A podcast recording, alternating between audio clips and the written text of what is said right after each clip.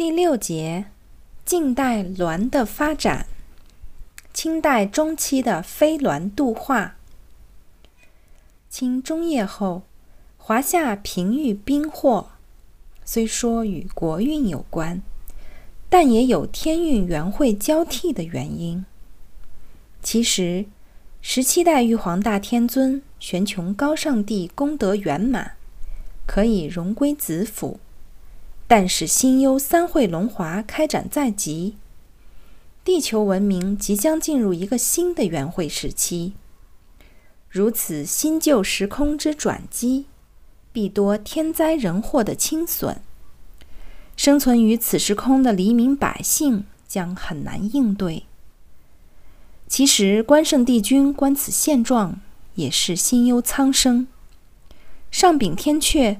愿以自身通明首相的果位功德，做人民脱离灾祸而得安适的平依。上禀之后，关圣、祭佛、南海慈航、贵公文帝、南宫纯阳等仙佛，一同再度红尘，以鸾法指引众生，期望百姓平安度过混乱时期。其中，秦旨下化的洞明宝记，就是让人们明白天律荡荡而冥界森森，即此天灾兵祸之期，人民皆能安分守己来安度，才不会酿成更大的人祸。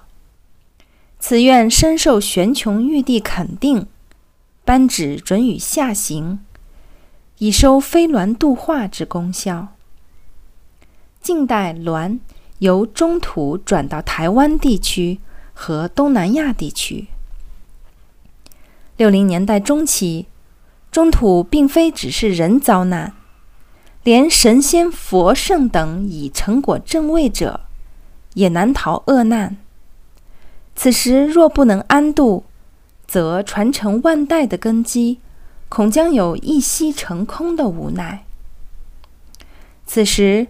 关圣亲上大赤天宫太清仙境，觐见太上道德天尊，以启能在此天运转局劫运之先，对所有神人有一个化劫开运的良策。道德天尊早已承领玉虚圣境之原始之命，应运而作化劫开运的准备。好让未来关皇承统之后的鸾之弘化有一个完妥的接续，故当关圣到来之时，道德天尊早知未来一切，轻迎关圣入内，详谈原始之命来龙去脉。关圣闻后辞驾回返金阙，面见玄穹玉帝，以请降旨应运。正是因还有如此过程，在此之前，道之精华早已由陆路南渡湘江。待至中期，湘江道源正盛，并继而由湘江渡海南传或北传了。一切因缘正是由陆路南渡湘江，再由湘江带源后传承到其他地区，做更大弘扬。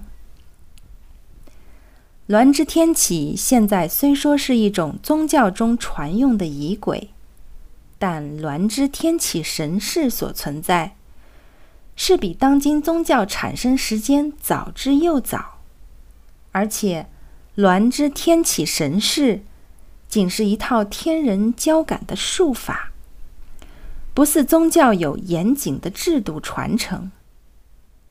此期，鸾之教法存于道教中。延续传承，同道之根源一起，转存于湘江代源传承，所以湘江一直有“东方之珠”的美名。正是因其如世外桃源一般，长久以来，东西方文化精粹流动于其中。早期湘江道观内一直有鸾之教法。即上承天意、下化万民的教化功能，延续中华子孙的道统本源，使之人性不悖。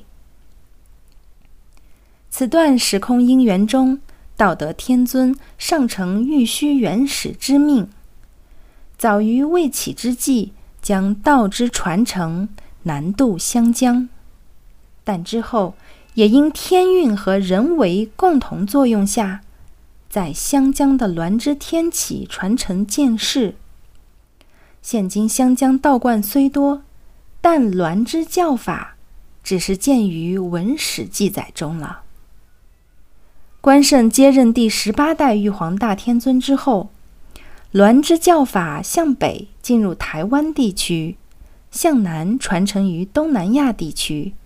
在二十世纪，南洋德教会将鸾之教法广传于国际世界。